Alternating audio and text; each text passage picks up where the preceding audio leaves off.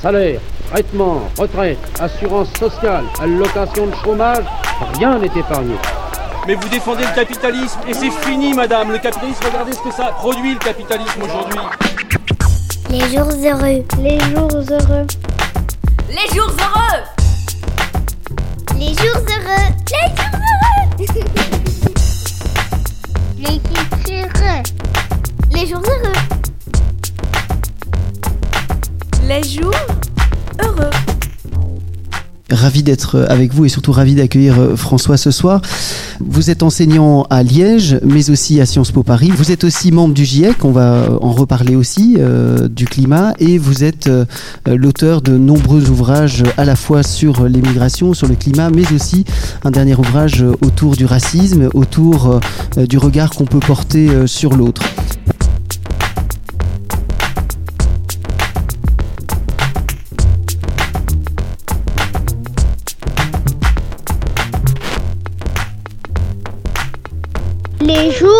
Heureux. Les jours heureux. Puisqu'il s'agit euh, de parler du, du conflit et de la guerre en Ukraine, quel regard vous portez sur cette guerre, cette accélération qu'elle a amenée en Europe, parmi les pays européens et plus globalement au niveau euh, géopolitique euh, mondial?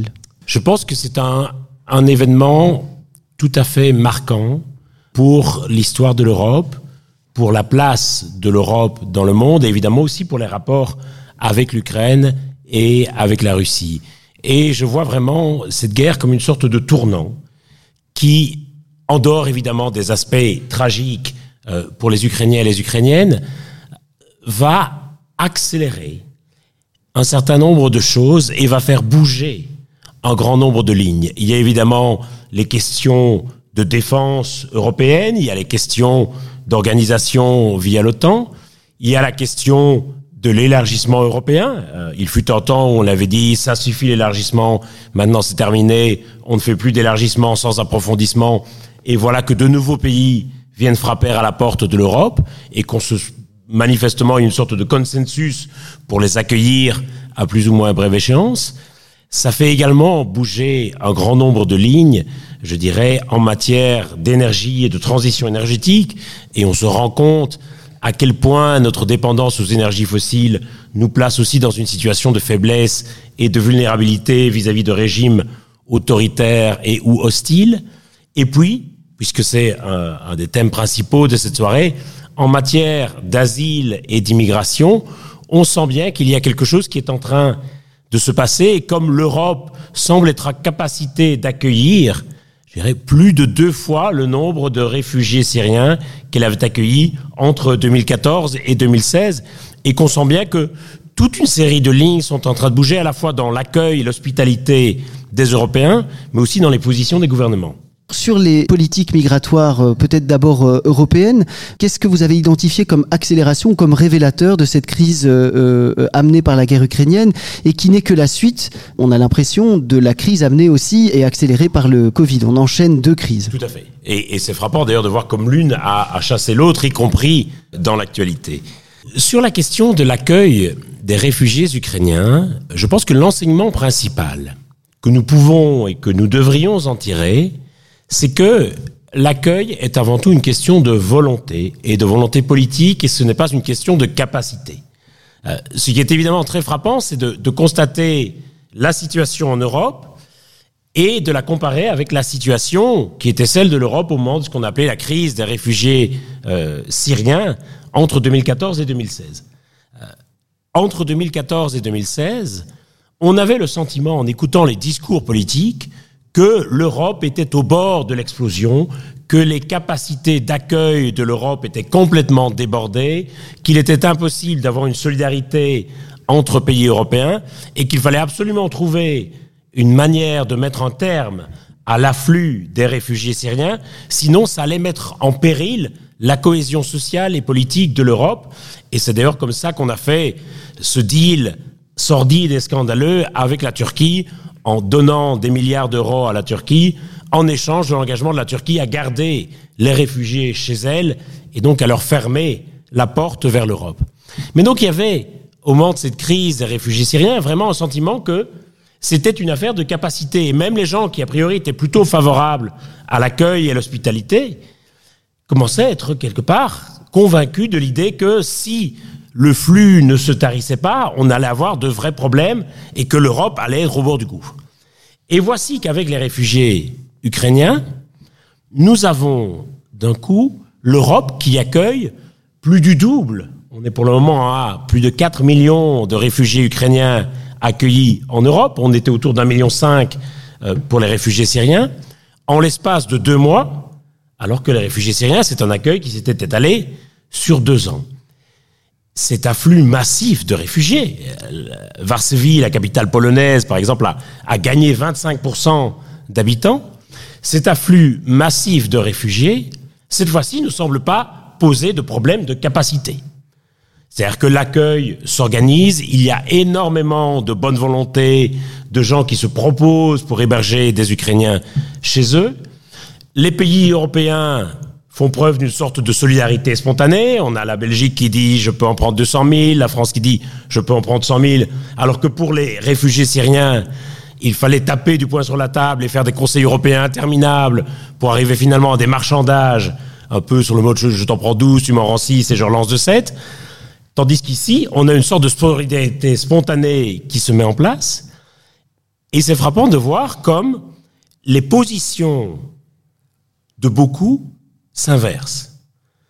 Le gouvernement français, par exemple, a mis en place une plateforme officielle d'accueil des réfugiés à domicile, où les gens peuvent s'inscrire et puis le système dispatche les bonnes volontés avec les gens qui ont besoin d'un accueil.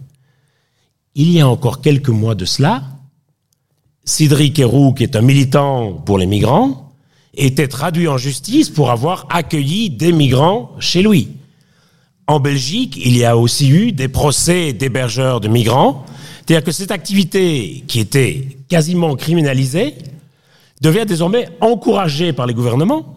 Et non seulement encouragée, mais organisée. Les gouvernements vont mettre en place des plateformes informatiques pour mettre en relation ceux qui peuvent héberger et ceux qui ont besoin d'un accueil. De la même manière, si on regarde à l'est de l'Europe, les pays du groupe de Visegrad, donc la Pologne, la Tchéquie, la Slovaquie la Hongrie, passaient au moment de la crise syrienne un peu comme les vilains petits canards de l'Europe, les pays qui refusaient absolument d'accueillir des migrants et des réfugiés. Et voilà d'un coup que ces pays ouvrent quelque part leurs frontières, vont chercher les réfugiés à la frontière ukrainienne pour les ramener dans le pays, leur donnent un statut automatique avec la possibilité d'utiliser les transports publics gratuitement, l'accès immédiat au marché du travail, et que donc ces pays qui jusqu'ici semblaient rétifs à toute politique européenne en matière d'asile et d'immigration, eh bien, sont en train de se transformer complètement et de déployer des trésors d'accueil et d'hospitalité. Pour le moment, c'est la Pologne qui accueille le plus grand nombre de réfugiés ukrainiens. Et donc, on voit que non seulement il y a la possibilité que toute une série de choses s'accélèrent, mais qu'il y a aussi des positions qui sont complètement retournées.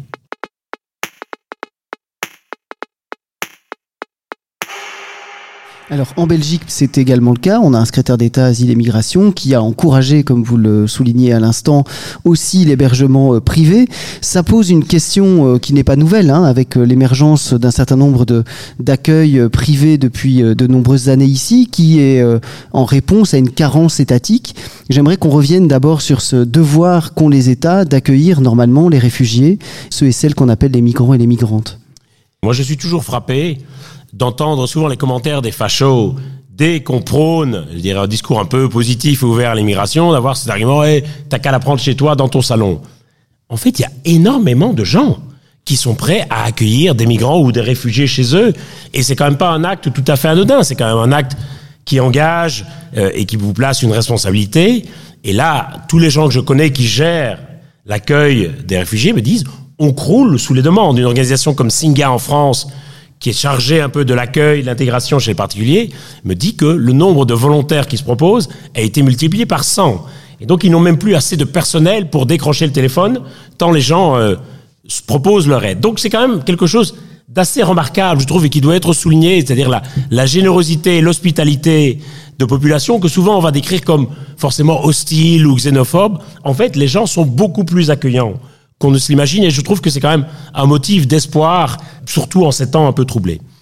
Alors, comme vous l'avez dit, il faut rappeler que cet hébergement citoyen, aussi remarquable soit-il, vient pallier une carence de l'État, puisque les États ont le devoir d'accueillir dignement et les demandeurs d'asile et les réfugiés.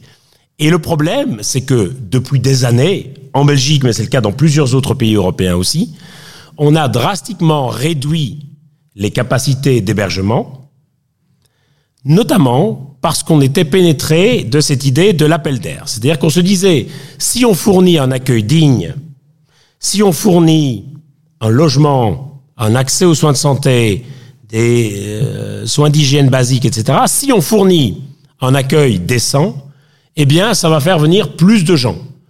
Et donc, on s'est dit, on va essayer de dégrader au maximum les conditions d'accueil, on va traiter les gens comme des chiens, comme ça, ils feront passer le message, et comme ça, on aura moins de demandeurs d'asile qui arriveront. C'est absolument pervers comme politique. D'abord, parce que ça ne marche pas. Il faut rappeler que cette idée de la théorie de l'appel d'air, c'est quand même un truc inventé par l'extrême droite qui ne repose sur absolument aucune étude empirique. Mais l'extrême droite, en mobilisant effectivement ce qui peut apparaître comme un truc de bon sens et de logique aux yeux de beaucoup, a réussi à imposer cette idée dans le débat public, au point que maintenant, toute une série de politiques d'accueil et d'immigration, qu'elles soient menées par des gouvernements de gauche ou de droite, s'appuient sur cette idée et donc vont en faire le moins possible, vont essayer de dégrader au maximum les conditions d'accueil. Et je crois qu'il faut rappeler que c'est un droit fondamental et que donc cette idée d'accueillir des Ukrainiens, et on reviendra, j'imagine, à la différence de traitement avec des, des réfugiés d'autres régions, on ne le fait pas par charité ou parce qu'on trouve les Ukrainiens sympas ou parce qu'on se sent solidaire de ce qu'ils vivent. C'est un droit fondamental qui est garanti par les conventions internationales et notamment la Convention de Genève. Et donc lorsque les États dégradent les conditions d'accueil, ils se placent eux-mêmes en situation de violation de cette Convention de Genève. Alors on aurait pu croire que la position notamment de Sami Madi ici en Belgique, mais ou d'autres d'autres ministres et responsables politiques européens sur ce retournement dont vous, vous parliez tout à l'heure vis-à-vis de la politique d'accueil, aurait pu justement s'élargir aux autres. Ça aurait pu être une opportunité politique, mais on a bien senti, en tout cas dans le chef ici de Sami Madi euh, notamment, que ça ne le serait pas. Il l'a dit euh, plusieurs fois, répété, affirmé, euh, confirmé, qu'il n'était pas question d'accueillir comme les autres les Ukrainiens et qu'ils avaient plus de droits en fait que d'autres réfugiés ou, ou migrants. Est-ce que vous pouvez nous expliquer quelle est cette différence de traitement, qu'est-ce qu'elle raconte? Et surtout qu'est-ce qu'on pourrait faire face à ça? Il y a une différence de traitement qui est évidente et qui saute aux yeux d'à peu près tout le monde. Différence de traitement qui est notamment justifiée, je le crains, par les sondages d'opinion, c'est-à-dire qu'une énorme majorité de la population européenne, plus de 90% des gens, sont favorables à l'accueil des réfugiés ukrainiens. Et donc, même si vous êtes d'extrême droite, même si vous êtes Eric Zemmour, c'est difficile de tenir un discours hostile à l'accueil des réfugiés ukrainiens parce que même vos électeurs, ils sont majoritairement favorables. Alors, pourquoi est-ce que nous sommes si favorables à l'accueil des réfugiés ukrainiens? Je pense qu'il y a toute une série de raisons, racistes et non racistes, qui expliquent cela. Il y a sans doute le fait, un élément de proximité géographique et culturelle. Nous avons conscience que c'est une guerre qui se déroule sur le sol européen et donc qui nous concerne directement et nous nous ressentons d'ailleurs les conséquences en matière de prix, notamment de l'énergie. Euh, nous avons le sentiment que les Ukrainiens sont des Européens et que donc nous avons, en tant qu'Européens, un devoir de solidarité vis-à-vis d'eux. Il y a aussi le fait que c'est une guerre facile à comprendre, entre guillemets. C'est-à-dire qu'il y a manifestement un agresseur et un agressé. Euh, et que donc, le, je dirais, l'imaginaire autour de cette guerre correspond à la manière dont on imagine souvent qu'une guerre se passe dans l'imaginaire collectif. La guerre en Syrie est souvent beaucoup plus compliquée à comprendre parce que c'est une guerre civile d'un gouvernement contre sa population avec l'action de forces étrangères et donc c'est une guerre qui objectivement est plus difficile à comprendre pour la population et qui répond moins à des codes un peu standardisés de la guerre. De ce fait, nous avons tendance à héroïser aussi la résistance ukrainienne Euh, et ça correspond là encore au schéma, puisque ce sont essentiellement des femmes, des enfants et des personnes âgées qui arrivent. Et nous savons que leurs maris, que leurs pères sont restés en Ukraine pour défendre leur pays. Et donc, nous sentons quelque part une certaine forme de sympathie vis-à-vis de cette résistance héroïque. Tandis qu'à l'inverse, pour la Syrie, j'ai envie de dire que, comme c'était beaucoup des hommes qui arrivaient, notamment parce que les gens n'avaient pas resté leur défendre leur pays, puisqu'ils étaient attaqués par leur propre gouvernement, et que la traversée était très dangereuse, c'était souvent des hommes qui risquaient leur vie en faisant la première traversée, et puis après qui essayaient de faire venir femmes et enfants, cette fois-ci en avion, dans des conditions plus sûres. Mais c'était plus compliqué à comprendre et ça répondait moins à des schémas classiques. Et puis, en dehors de ces raisons, je dirais qu'on peut comprendre sans forcément les partager, il y a aussi la question de la couleur de peau et de la religion, bien entendu. Il y a aussi ce sentiment qu'il est plus facile d'accueillir des Ukrainiens parce qu'ils sont, entre guillemets, comme nous, et c'est un discours qu'on a beaucoup entendu dans les médias, euh, notamment parfois sous des façons très très maladroites, en disant regardez, ils s'en vont avec les mêmes voitures que nous, genre ils conduisent les mêmes voitures que nous. Alors qu'à l'inverse, les Syriens, mais aussi les Afghans et d'autres, étaient perçus comme différents et donc comme potentiellement un peu menaçants si on les accueillait en nombre trop important. Et donc je pense qu'il faut pouvoir, quelque part aussi pouvoir dire clairement qu'il y a du racisme dans le traitement différencié que nous appliquons aux Ukrainiens et à ceux qui viennent d'autres régions du monde. Cela étant, il faut rappeler l'universalité du droit d'asile. C'est-à-dire que nous ne pouvons pas, comme le dit Sami Madi, accueillir bien les Ukrainiens et dire mais ça ne vaut que pour les Ukrainiens et pas pour les autres. On ne le fait que pour les Ukrainiens parce que les Ukrainiens, on les aime bien et qu'on veut les aider et que les autres, on ne se sent pas de responsabilité particulière. Dès l'instant où vous signez la Convention de Genève, vous acceptez que le droit d'asile est universel et doit s'appliquer à tout le monde de la même manière. Et il y a, je crois, une opportunité en se disant que par rapport aux réfugiés ukrainiens, on peut dire que globalement, la réaction des gouvernements de l'Union européenne et de la population est à la hauteur de la situation. Il y a bien eu quelques couacs ici et là, des fils à l'Institut Bordet, mais globalement, on peut dire que nous, sommes à la hauteur des valeurs que porte le projet européen. Et on peut dire que nous avons des motifs de fierté et de satisfaction quant à la manière dont nos gouvernements et dont euh, l'Union européenne a répondu à cela. Mais il faut, je crois, s'appuyer pour cela, pour dire c'est un traitement que nous devons maintenant appliquer à tous les autres réfugiés, quelle que soit la région dont ils proviennent. Et ça, ça me paraît être le combat politique à mener. Et quelque part, nous pouvons nous appuyer sur l'accueil des Ukrainiens parce que manifestement, nous voyons bien que ce n'est pas une question de capacité, ce n'est pas une question de moyens, c'est une question de volonté. Les jours heureux. Soyez les bienvenus. Les jours heureux. Il y a aussi donc cet hébergement, on en a parlé euh, privé, euh, cet hébergement chez l'habitant et l'habitante. Est-ce que là, il n'y a pas aussi une opportunité, puisqu'on remarque en Belgique, euh, comme en France et ailleurs en Europe, que des gens qui n'ont jamais franchi le pas d'héberger des réfugiés se sont retrouvés à héberger des Ukrainiens et des Ukrainiennes pour les raisons que vous avez expliquées. Est-ce qu'il n'y a pas là une opportunité à élargir justement cette solidarité à des personnes qui jusque-là étaient extrêmement rétifs? Complètement. Tous les gens qui ont accueilli des réfugiés ou des migrants chez eux soulignent à quel point c'est une expérience qui les a transformés et qui les a enrichis. Et certains parfois l'ont fait parce que le voisin ou la voisine le faisait et que donc il y avait un sentiment de participer un peu à un effort collectif, mais c'est quelque chose qui les a transformés. De façon assez intéressante, on a mené une étude sur les familles du parc Maximilien qui hébergeaient des migrants chez eux et on a demandé aux hébergeurs quelles étaient leurs motivations à accueillir chez eux des, euh, des migrants. Et de façon assez étonnante, c'était pour beaucoup de familles une motivation égoïste. En fait, ils pensaient qu'ils allaient eux-mêmes retirer quelque chose de l'accueil. Et donc, beaucoup de familles disaient, c'est pour sensibiliser nos enfants un peu à la misère du monde et aux guerres, etc. Et on a pensé que ça serait une expérience éducative pour eux. Et donc, beaucoup l'ont fait avec des motifs, c'est un peu fort de dire égoïstes, mais en sachant bien qu'ils allaient eux-mêmes en retirer un bénéfice de cet accueil. Et j'ai aucun doute quant au fait que ça va être aussi une expérience transformatrice pour des gens qui vont accueillir des familles ukrainiennes et certainement qu'il y aura moyen de s'appuyer là-dessus pour développer aussi des réseaux d'accueil et des réseaux de solidarité. Et ce qui me frappe, c'est que ça dépasse souvent aussi la couleur politique. C'est-à-dire qu'il y a parfois euh, beaucoup de maires ou de bourgmestres de droite qui vont organiser cela dans leur commune, qui vont pas toujours avoir les mêmes motivations que des bourgmestres ou des familles de gauche, mais ça va aboutir au même résultat.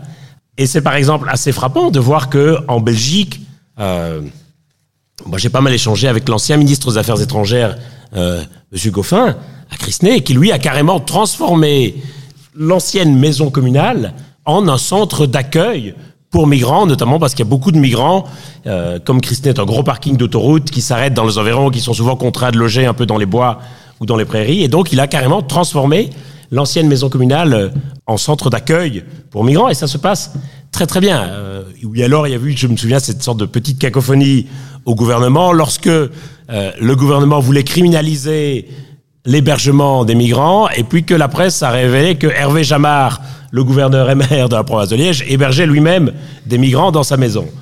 Euh, et donc, il y a vraiment, je crois, à partir de cet accueil, une possibilité de faire société, et une possibilité, je dirais, de, fierté collective dans ce que nous pouvons faire ensemble, au-delà euh, de certaines différences, et je crois qu'il faut absolument s'appuyer là-dessus. De la même manière qu'au niveau politique, il y a aujourd'hui parmi les 27 une certaine forme de rare unanimité sur ce dossier. Alors que, il y a encore quelques mois, toute question liée à l'immigration et à l'asile provoquait des crises politiques, des conseils extraordinaires interminables jusqu'à minuit euh, à Bruxelles, que dès qu'un bateau d'ONG recueillait quelques centaines de migrants, c'était la panique à bord parce que tous les ports se fermaient, que le bateau tournait en rond pendant des jours et des jours. Ici, vous réalisez que cette directive sur la protection temporaire, qui date de 2001, qui est une directive vraiment conçue pour être appliquée dans des cas comme celui de l'afflux des réfugiés ukrainiens, ces directives n'avaient jamais été appliquées en 21 ans d'existence, même au moment de la crise des réfugiés syriens, où pourtant plein de chercheurs, d'associations de militants demandaient qu'on l'applique, et ça semblait pas possible. Et là, ça a été réglé en deux heures de réunion des ministres de l'Intérieur. C'est-à-dire que tout le monde unanimement a dit oui, on applique la directive. Voilà que des pays, donc du groupe de Visegrad, qui jusqu'ici étaient vraiment complètement hostiles à toute idée de politique européenne, d'un coup apparaissent quasiment comme des pays modèles en matière d'accueil et d'immigration. Et que donc ce fossé Est-Ouest, qui était un peu béant jusqu'ici sur les crises de l'asile, peut commencer à être comblé. Et donc il y a vraiment, je crois, une opportunité ici à saisir pour développer en Europe une meilleure politique d'accueil et d'immigration, parce que les gens auront vu que c'était possible, parce que les gens auront accueilli des gens chez eux, parce qu'on aura vu qu'il est possible de s'entendre à 27 sur ça sans que ça provoque des psychodrames. Et j'ai envie de dire que si l'exil des réfugiés ukrainiens, aussi dramatique qu'il soit, peut servir à ça politiquement, alors ça sera quand même une leçon formidable à tirer de cette crise.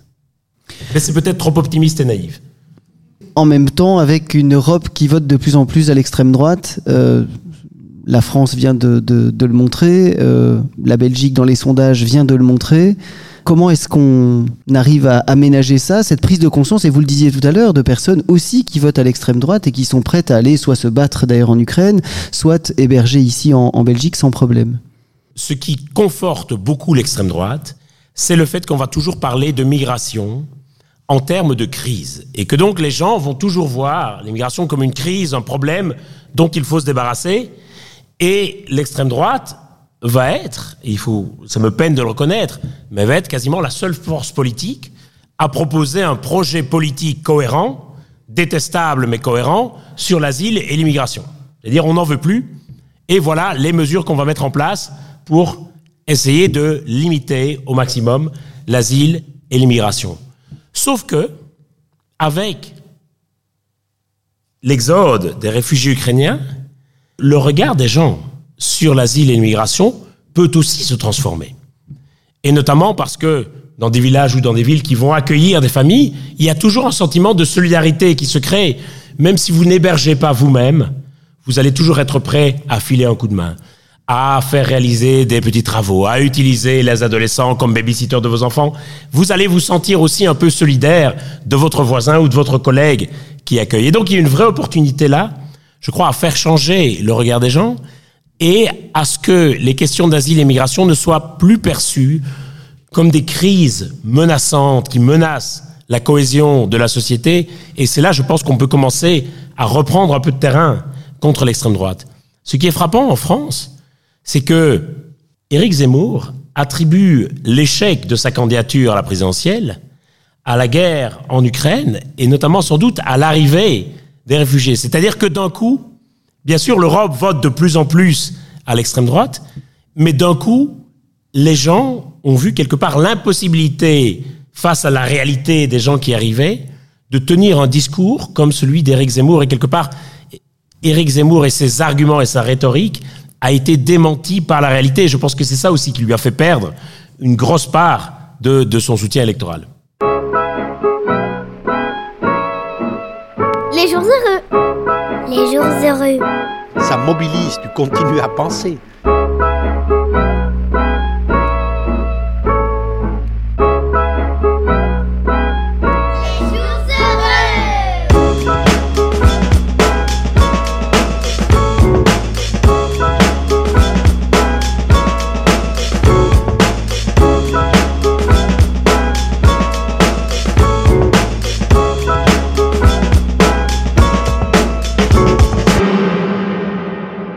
Sur cette prise de conscience, il y a un, une deuxième thématique euh, que la guerre en Ukraine euh, euh, accélère, c'est cette prise de conscience, si elle n'était pas encore là dans certains esprits, sur l'urgence climatique. La guerre en Ukraine a fait évidemment, tout le monde le sait, monter en flèche un certain nombre de, de ressources, notamment les ressources avec lesquelles on se chauffe, on roule, et qui entraînent avec elles une crise sociale. On en discutera peut-être. Est-ce que vous pouvez nous réexpliquer un petit peu ce mécanisme pour celles et ceux qui n'auraient pas bien encore compris comment ça ça se rééquilibre et puis ensuite qu'on puisse euh, en, discuter. Effectivement, euh, la guerre en Ukraine rappelle à tout le monde à quel point nous sommes très dépendants en Europe des hydrocarbures russes et en particulier du pétrole et du gaz. Et contrairement à ce qu'on imagine parfois, nous ne le sommes pas seulement pour le chauffage des habitations, mais nous le sommes aussi et surtout pour l'industrie. Et il n'y a pas de politique commune européenne en matière énergétique, ce qui peut sembler un paradoxe alors que l'Europe s'est d'abord construite sur des questions énergétiques avec la CECA, la communauté européenne du charbon et de l'acier, puis Euratom. Quoi qu'on pense de l'énergie nucléaire, et c'est pas le débat ici, mais à un moment donné, je crois que c'est 57 Euratom, alors que l'énergie nucléaire est un truc tellement sensible et stratégique, les États européens mettent en commun leur capacité de recherche et de développement de l'énergie nucléaire. Et curieusement, pour les renouvelables, nous n'avons pas été capables d'avoir une stratégie européenne de déploiement des énergies renouvelables. Et donc, non seulement nous sommes toujours très dépendants des hydrocarbures, mais nous sommes aussi en ordre dispersé, puisque certains pays sont plus ou moins dépendants des hydrocarbures russes et que donc il est plus ou moins facile pour certains pays de se passer de ces hydrocarbures et de mettre des sanctions. D'où un risque de désunion politique et de faiblesse diplomatique si quelque part on annonce des sanctions et puis des pays disent oui mais enfin pour moi ça va quand même vraiment être compliqué parce que je dépends du gaz russe à 80, à 90 ou même à 100% pour des pays euh, comme l'Autriche par exemple. Par ailleurs, on a vu une envolée spectaculaire des prix euh, qui date même d'avant la guerre en Ukraine mais qui est évidemment renforcée par la guerre en Ukraine et une très grande volatilité des marchés du gaz et du pétrole. Et ça tient au fait que ces marchés sont largement devenus des marchés de spéculation où le prix de gros est décidé sur des marchés mondiaux centralisés et donc ce qui tirait les prix vers le haut avant la guerre en Ukraine, c'était la reprise économique en Asie et la plus forte demande d'énergie en Asie. Et que donc, nous étions quelque part dépendants en Europe des fluctuations de la demande en Chine, en Indonésie ou au Japon qui tiraient les prix vers le haut. Et donc, nous n'avons aucune capacité de maîtrise des prix de l'énergie. Et donc lorsque les prix s'envolent et créent des problèmes de précarité énergétique, de gens qui parviennent plus à se chauffer, de gens qui ne parviennent plus à payer leurs factures d'énergie ou qui doivent sacrifier d'autres dépenses et notamment des dépenses de loisirs. Pour ça, la seule chose que les gouvernements peuvent faire, c'est baisser les taux de TVA ou faire des ajustements fiscaux, mais les gouvernements ne peuvent pas agir sur les prix eux-mêmes, en tout cas tel que le marché de l'énergie est organisé pour le moment. Et c'est quand même un gros, gros problème, sachant l'importance fondamentale euh, de l'énergie tout court, mais aussi du budget énergétique dans le budget des ménages. On sait depuis longtemps que ce sont des marchés qui sont très très volatiles, notamment parce que ce sont des marchés de spéculation, c'est-à-dire que le prix du baril de pétrole, quelque part, est fixé non pas tellement par l'intersection de l'offre et de la demande, euh, de l'offre et de la demande réelle, mais plutôt de l'offre et de la demande spéculative. Et donc on a de plus en plus une certaine forme de financiarisation de ces marchés énergétiques qui fait que le prix n'a plus rien à voir avec l'offre et la demande réelle. Et on l'a vu venir, j'ai dire, notamment au moment de la crise du Covid, où vous vous souvenez qu'à certains moments, le prix du baril de pétrole était devenu négatif. comment est-ce que c'est possible d'avoir un prix du baril de pétrole négatif? Simplement parce que, comme la demande se réduisait très fort, en même temps, on ne pouvait pas réduire l'offre. Parce que lorsque vous commencez à pomper du pétrole, le pétrole sort en continu et vous ne pouvez pas arrêter le robinet. Parce que si vous arrêtez le robinet, vous perdez le gisement. Et donc le pétrole continuait à sortir en continu et il n'y avait plus d'acheteurs et on ne savait plus où le stocker. Et, tout le monde sait bien que ce qui coûte cher, surtout dans une économie de distribution, c'est le stockage. Et donc, littéralement, les producteurs de pétrole payaient les acheteurs pour les débarrasser du pétrole réel. Et c'est le moment où, quelque part, on a vu une sorte de rencontre du marché avec l'offre et la demande réelle. D'un coup, les producteurs devaient payer les acheteurs pour libérer des capacités de stockage parce qu'ils ne savaient plus où mettre le pétrole. Ça aurait dû nous alerter, effectivement, sur le fait que ces marchés devenaient complètement absurdes et qu'il y avait une nécessité à les repenser ou à les réguler. Et surtout, j'ai envie de dire, une nécessité de rendre ces marchés obsolètes, c'est-à-dire de sortir des énergies fossiles. Et si on l'avait fait il y a 20 ou 30 ans, on ne serait pas dans cette situation aujourd'hui.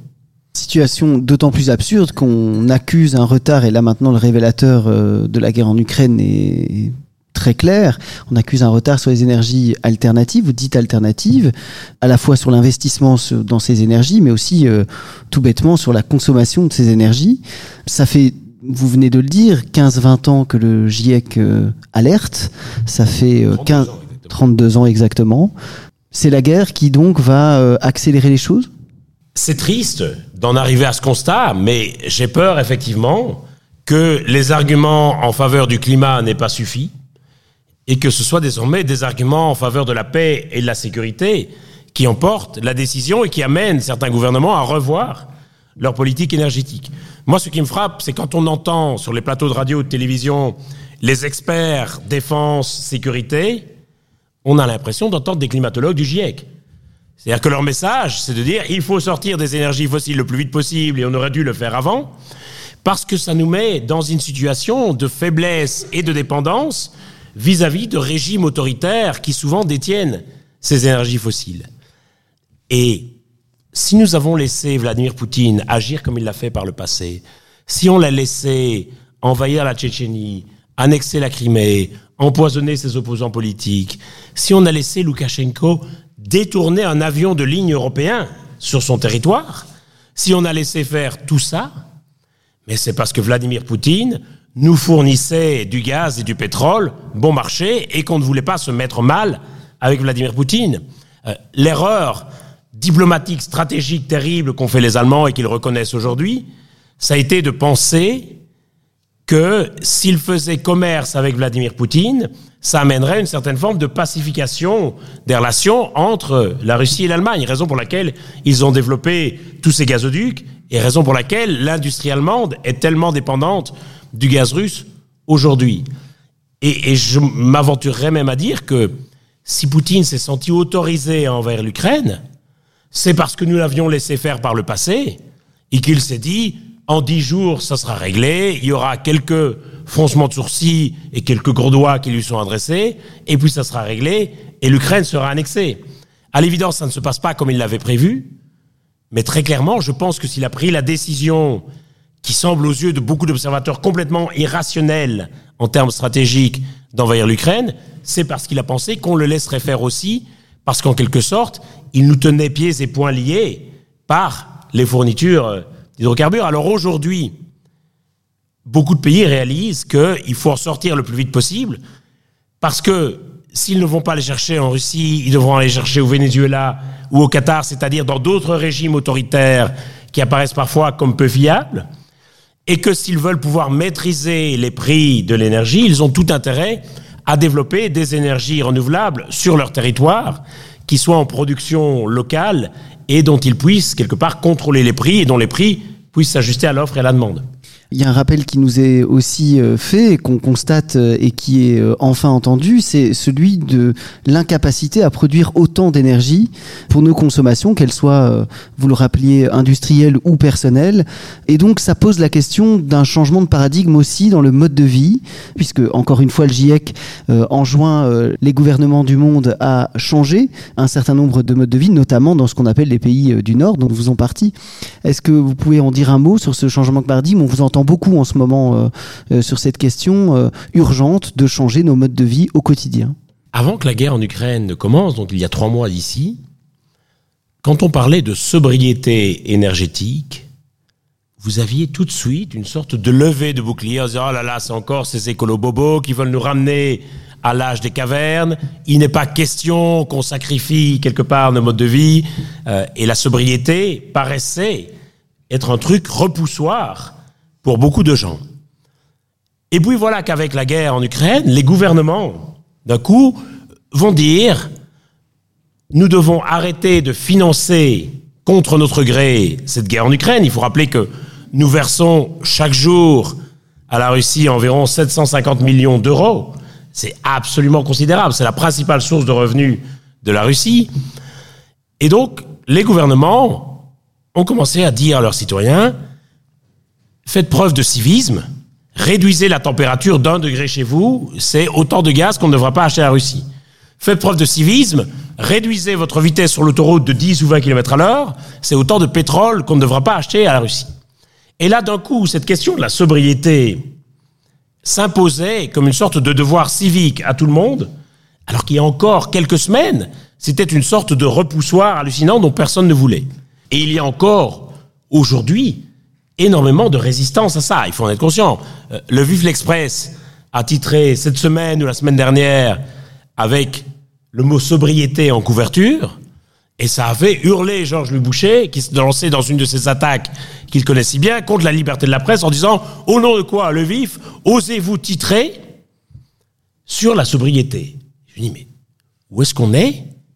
Il ne réagissait même pas à une attaque contre Louis ou un reportage qu'il aurait estimé biaisé, etc. C'est juste un choix éditorial de consacrer le sujet en une du magazine à la sobriété. Et très clairement, il faut pouvoir dire que nous allons devoir réduire notre consommation d'énergie. Ça serait une erreur d'imaginer que ça doit reposer uniquement sur les individus et qu'il y a toute une série de politiques publiques qu'il faut pouvoir mettre en œuvre, notamment en matière de rénovation thermique des bâtiments et des logements, il y a toute une série d'autres mesures d'efficacité énergétique qui sont de la responsabilité des pouvoirs publics, parce que le problème que nous avons au niveau climatique, au niveau mondial, c'est que notre consommation d'énergie fossile ne cesse d'augmenter. Aujourd'hui, dans le mix énergétique mondial, donc dans l'ensemble de l'énergie qui est consommée chaque jour dans le monde, les énergies fossiles, donc gaz, pétrole et charbon, représentent encore 84% de la consommation mondiale. Alors ça a l'air très grave comme ça, mais le vrai drame, c'est qu'en 2000, il y a 22 ans, ces énergies fossiles représentaient 86% de la consommation mondiale. Donc en l'espace de 22 ans, nous n'avons réduit que de 2% le poids des énergies fossiles dans le mix énergétique mondial. Alors que pourtant, nous avons beaucoup développé les énergies renouvelables. Mais le problème, c'est que ces énergies renouvelables n'ont pas du tout remplacé les énergies fossiles, mais se sont ajoutés aux énergies fossiles et que le développement des renouvelables a servi surtout à compenser notre surplus de consommation énergétique. Et il faut le faire évidemment pour le climat, mais il faut le faire aussi, je crois, au nom de, de principes de justice climatique internationale. Si nous devons réduire notre consommation, c'est aussi pour que d'autres puissent augmenter la leur. Et ça, ça me paraît vraiment fondamental d'avoir une perspective qui dépasse nos frontières sur cet aspect. Et, et c'est là où je crois qu'un enjeu fondamental dans nos politiques climatiques, ça ne doit pas être seulement de réduire nos émissions de gaz à effet de serre à nous sur le sol belge, mais ça doit être aussi de faciliter les transferts de technologies et de permettre à ce que des pays qui n'ont pas encore accès aux énergies renouvelables y aient accès le plus rapidement possible. Sinon, ces pays vont logiquement choisir d'aller chercher dans leur sous-sol des énergies fossiles qui sont à disposition. Et ces pays disent, je veux bien qu'on fasse attention pour le climat, mais j'ai des millions de personnes que je dois encore électrifier. Et si vous ne me fournissez pas un accès aux énergies renouvelables, ben à ce moment-là, moi j'ai du charbon fleur de sol, j'ai du pétrole dans mon sous-sol, je vais évidemment l'exploiter. Et donc il y a un vrai enjeu à penser, je crois, ces questions au niveau mondial. Je prends l'exemple de l'aviation. On sait que l'empreinte carbone d'un vol est considérable, et pourtant les émissions de l'aviation au niveau mondial, ça ne représente que 2 à 3% des émissions de gaz à effet de serre. Et donc on pourrait se dire, mais pourquoi est-ce qu'on fait tout un foin de l'avion? C'est quand même un tout tout petit bout dans la globalité. D'abord, si on découpe tout par petits bouts, tout est un tout petit bout, et c'est chaque fois une excuse évidemment pour ne pas le faire et, pour acheter la faute sur le voisin. Mais le problème des émissions de l'aviation, c'est qu'il y a très peu de gens qui prennent l'avion. C'est-à-dire que même en Europe, on estime que seul 40% de la population est une population volante, le terme en anglais c'est flying population, c'est-à-dire des gens qui prennent l'avion une fois dans l'année. Dans le monde, on est à 18%. C'est-à-dire que 18% de la population mondiale seulement a déjà pris l'avion une fois dans sa vie. Et que je crois qu'on sera tous d'accord pour dire que l'aviation a apporté énormément de bienfaits en termes d'échanges culturels, intellectuels et commerciaux, en termes de loisirs et de tourisme également. Mais nous nous sommes réservés ça pour nous. Et, et moi, lorsque je fais des voyages, notamment dans des pays en développement, j'ai toujours le cœur absolument déchiré quand je vois à côté de certains aéroports, c'est le cas à Dhaka au Bangladesh et aussi à Accra au Ghana, lorsque je vois à côté de l'aéroport un vieil avion qui est une sorte d'attraction locale dans, lequel les gens peuvent monter, s'asseoir, boucler leur ceinture et on fait comme si ils volaient en avion. Et donc ils payent une petite somme et c'est une sorte d'attraction. Et pendant une heure, il y a un faux commandant qui leur donne les messages, il y a les petites vidéos de sécurité, il y a les hôtesses qui distribuent des plateaux repas. Et voilà des gens qui, quelque part, savent très bien qu'ils pourront jamais monter dans un avion qui vole vraiment dans l'aéroport qui est juste à côté, mais qui vont se payer une sorte de petite expérience pour voir un peu comment ça fait de prendre l'avion. Une des raisons pour laquelle il faut réduire notre trajet en avion, c'est pour que d'autres puissent enfin prendre l'avion. Et ça, c'est un enjeu aussi fondamental, et même en termes de développement pour l'Afrique, un drame, c'est qu'il n'y a pas de vraie compagnie aérienne africaine et que pour passer d'Afrique de l'Est à l'Afrique de l'Ouest, vous devez quasiment toujours faire le crochet par Paris ou par Bruxelles. C'est insupportable aussi en termes de développement de l'Afrique et donc il faut pouvoir dire aussi qu'il y a des questions de justice internationale et qu'une des raisons pour laquelle on doit nous réduire nos émissions, c'est pour que d'autres puissent augmenter les leurs.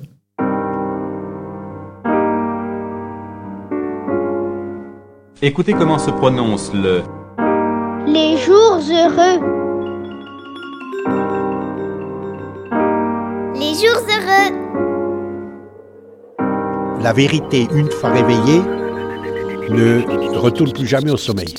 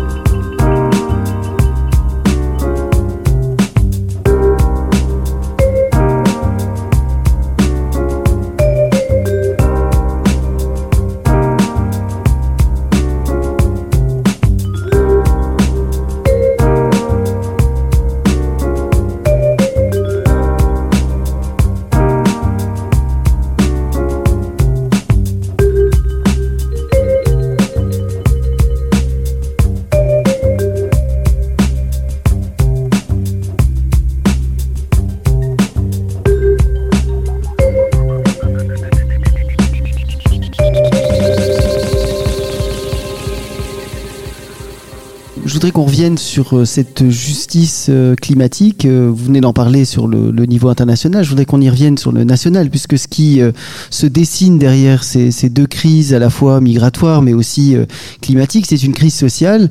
On le voit encore là ici en Belgique avec les travailleuses qui n'arrivent pas à remplir leur voiture d'essence, ou en tout cas très difficilement pour travailler dans une précarité déjà existante.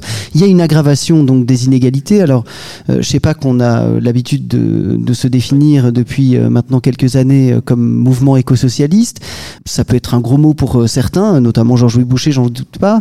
Mais je voudrais qu'on revienne sur cette nécessité d'être écosocialiste dans l'édiction de politiques publiques, là où on a très souvent enjoint les citoyens et les citoyennes de faire un effort, alors que vous l'avez dit, ça se passe parfois ailleurs, mais aussi, surtout, dans la définition de politiques publiques beaucoup plus juste.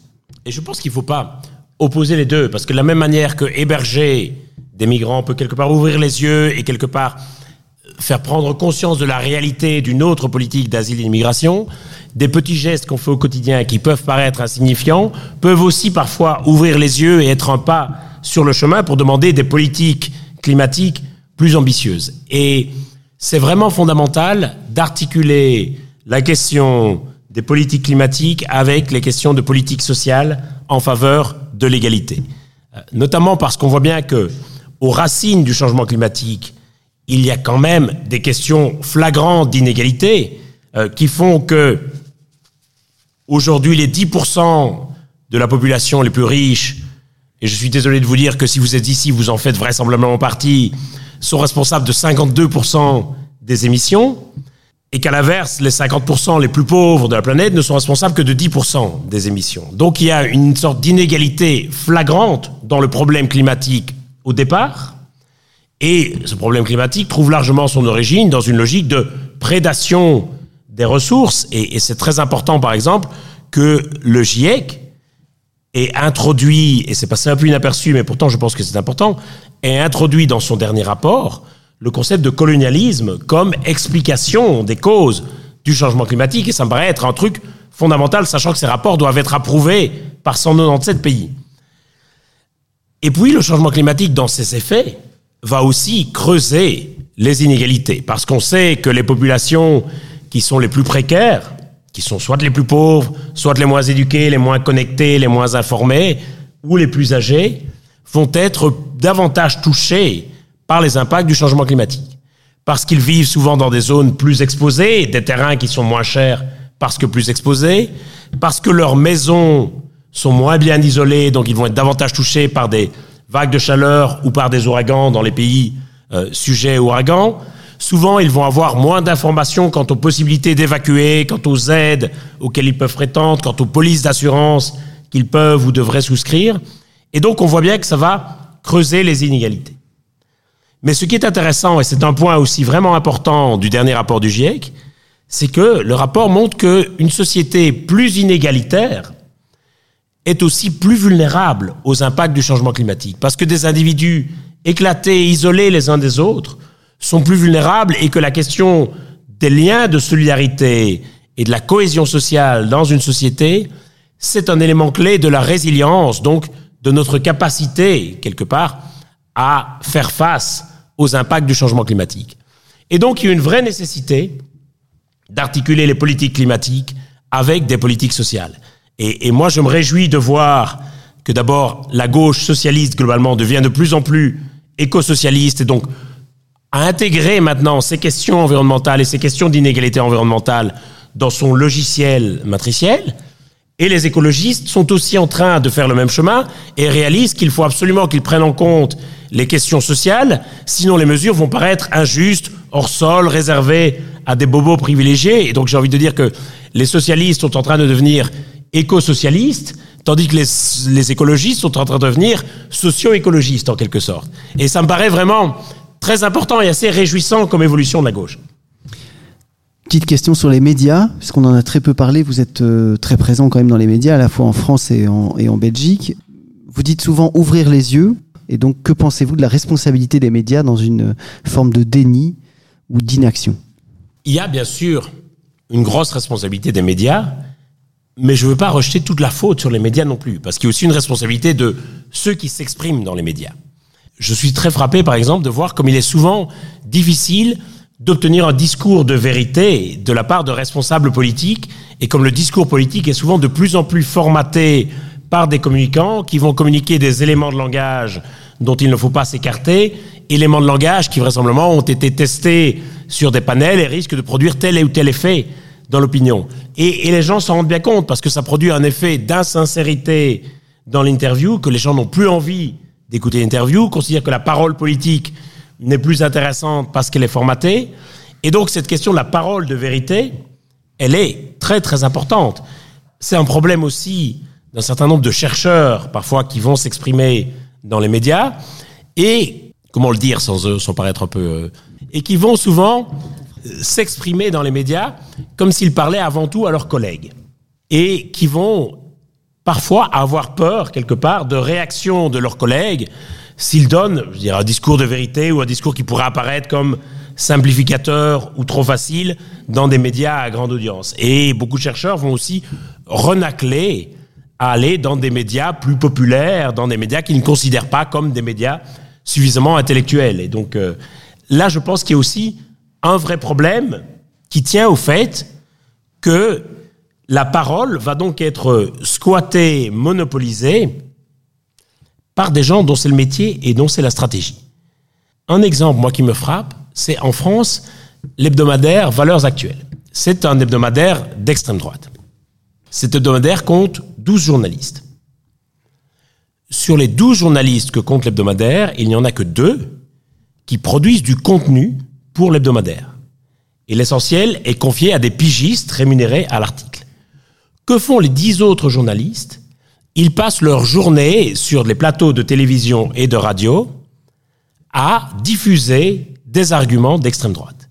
Et donc à cadrer le débat public et la rédaction de valeurs actuelles leur impose d'aller sur les médias parce que c'est une manière pour eux de faire vendre le magazine aussi, puisque tous ces gens sont sur les médias en permanence. Et eh bien, quelque part, ils imposent les thèmes de l'actualité, et comme par hasard, c'est justement le thème qui est en couverture de valeurs actuelles et que les gens vont voir chez leurs marchands de journaux. Et donc, ils vont se dire, ah là là, les médias ne parlaient que de ça toute la semaine, et quel est le magazine qui a fait sa une sur ce sujet, et qui donc va tenir un discours de vérité? C'est valeurs actuelles. C'est un modèle économique absolument fascinant la gauche est très naïve par rapport à ça. C'est-à-dire que la gauche va souvent renacler à aller dans des médias un peu populaires, que les chercheurs vont parfois renacler à aller dans des médias où ils n'auront que quelques minutes de temps d'antenne parce qu'ils estiment que c'est pas suffisant que pour développer un propos. Et donc très souvent, on va avoir quelque part des publics qui vont de plus en plus maintenant, il y a une sorte de diversification des médias et de plus en plus de gens vont aller chercher de l'information sur les réseaux sociaux, sur des chaînes YouTube euh, ou dans des podcasts. Et donc, il va y avoir de plus en plus une sorte de, de segmentation des discours et les gens vont se trouver quelque part prisonniers dans une sorte de bulle qui va confirmer leurs biais initiaux. Et quelque part, s'ils voient autre chose, ils vont avoir l'impression que c'est un complot et qu'on ne leur dit pas la vérité. Et là, je crois qu'il y a un vrai enjeu, quelque part, pour les médias généralistes aussi ce qui m'inquiète parfois curieusement, c'est l'influence décroissante de la télévision linéaire, c'est-à-dire des gens qui regardent la télévision au moment où les programmes sont diffusés. Parce qu'on peut dire plein de choses contre la télévision, l'abrutissement des programmes, etc. Mais il y avait quand même, à un moment donné, une sorte de fonction de cohésion sociale et d'unification, c'est-à-dire que c'était les sujets dont tout le monde parlait et il y avait une sorte de socle d'information commun qui permettait de discuter et de débattre des sujets. Et aujourd'hui, on n'a même plus ce socle d'information commun. Et donc, c'est très difficile de débattre en démocratie avec quelqu'un qui n'a même plus le même substrat, le même socle fondamental d'information que le vôtre. Les jours heureux.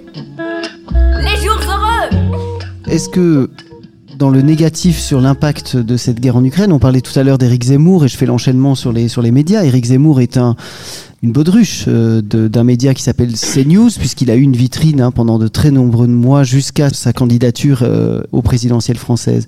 Sans la guerre en Ukraine, euh, on aurait eu à craindre un Zemmour beaucoup plus haut? Je crois bien.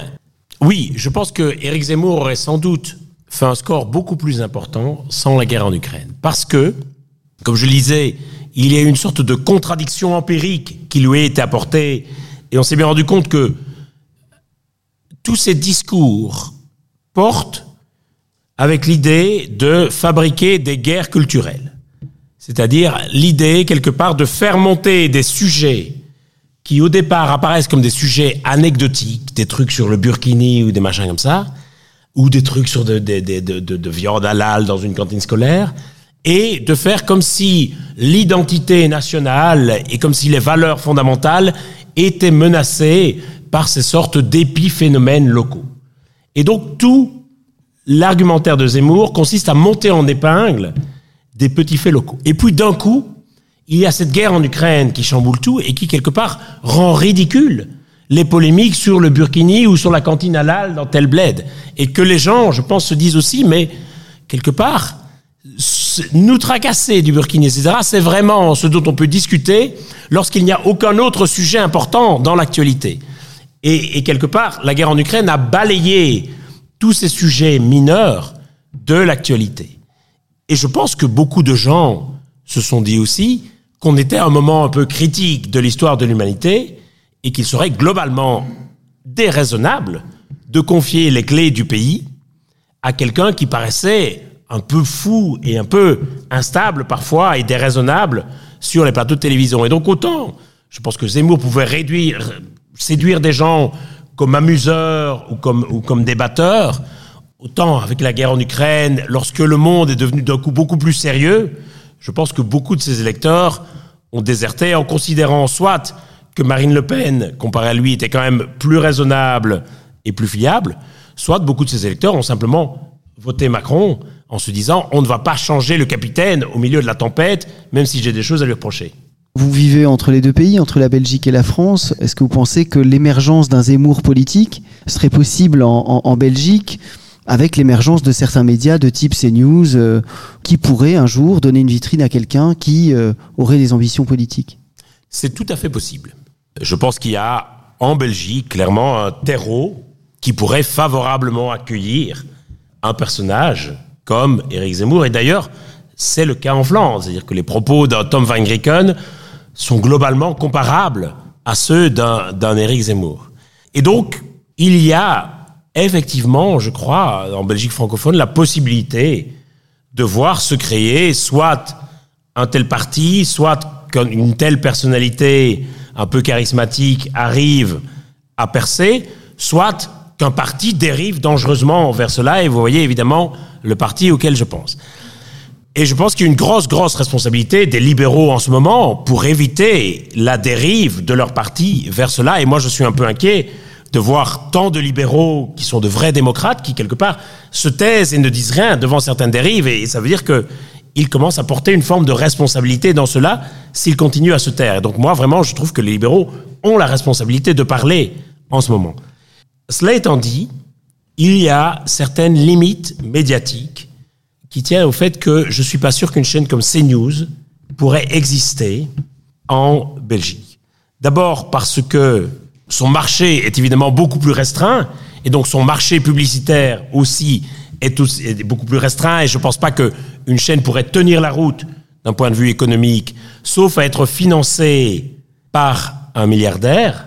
Je pense aussi qu'il y a une moindre influence des médias dans les réseaux sociaux. C'est-à-dire ce qui me frappe en France, et c'est une grosse différence par rapport à la Belgique, c'est que toutes les séquences un peu marquantes dans les médias sont isolées et reprises sur les réseaux sociaux.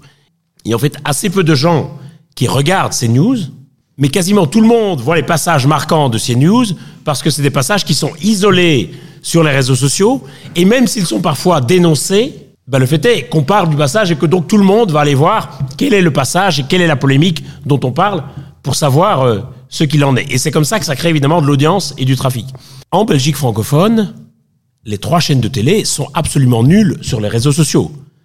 Quel est le moment où vous avez vu l'extrait, un extrait marquant d'interview de RTBF, de RTL ou de LN24 sur les réseaux sociaux? Quasiment jamais. C'est-à-dire que c'est un truc qui est vraiment sous-développé en Belgique francophone. Et tant que ça le restera, je pense que ça limitera beaucoup les, les possibilités d'avoir un média aussi excessif que, que ces news en, en Belgique francophone. Les jours heureux.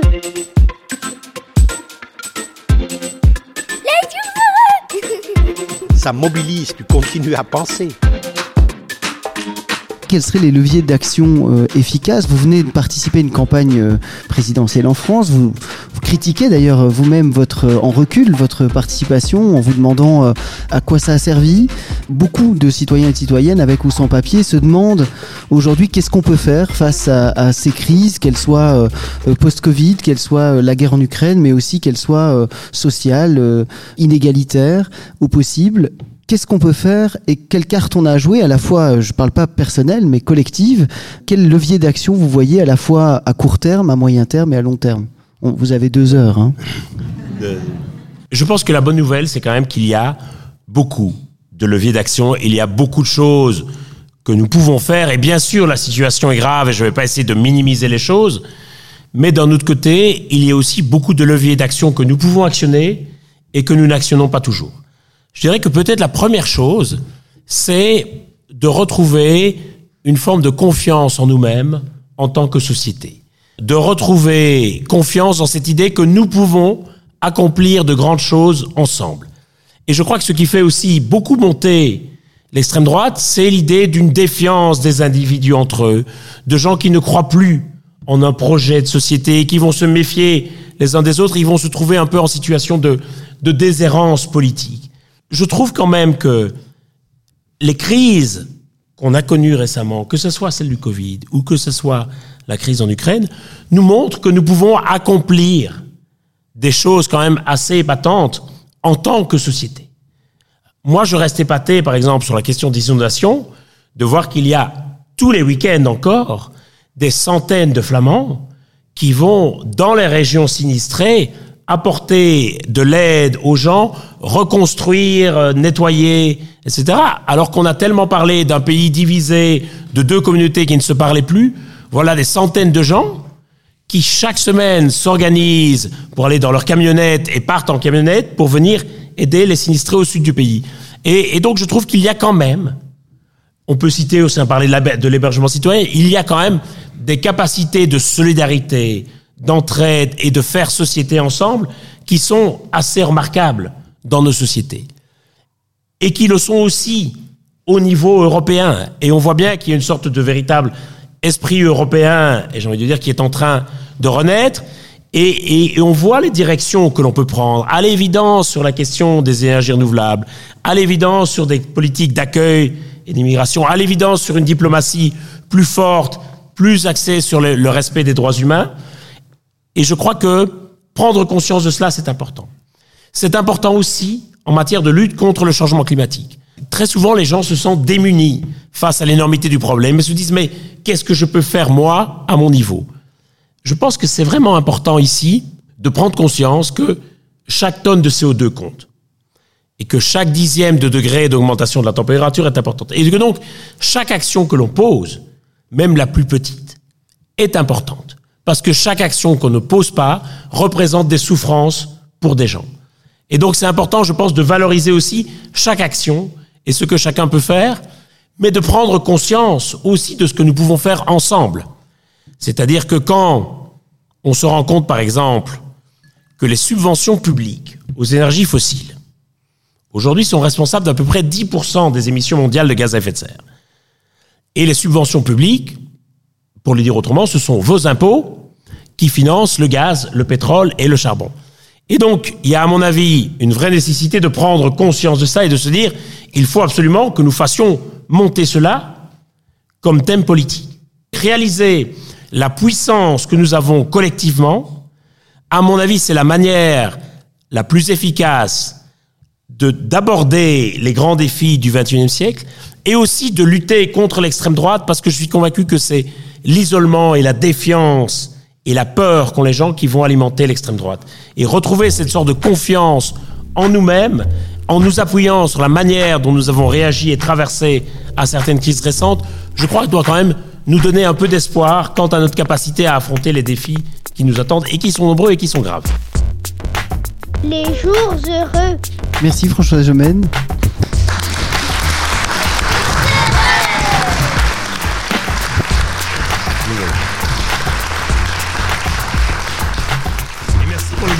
Et merci pour les questions.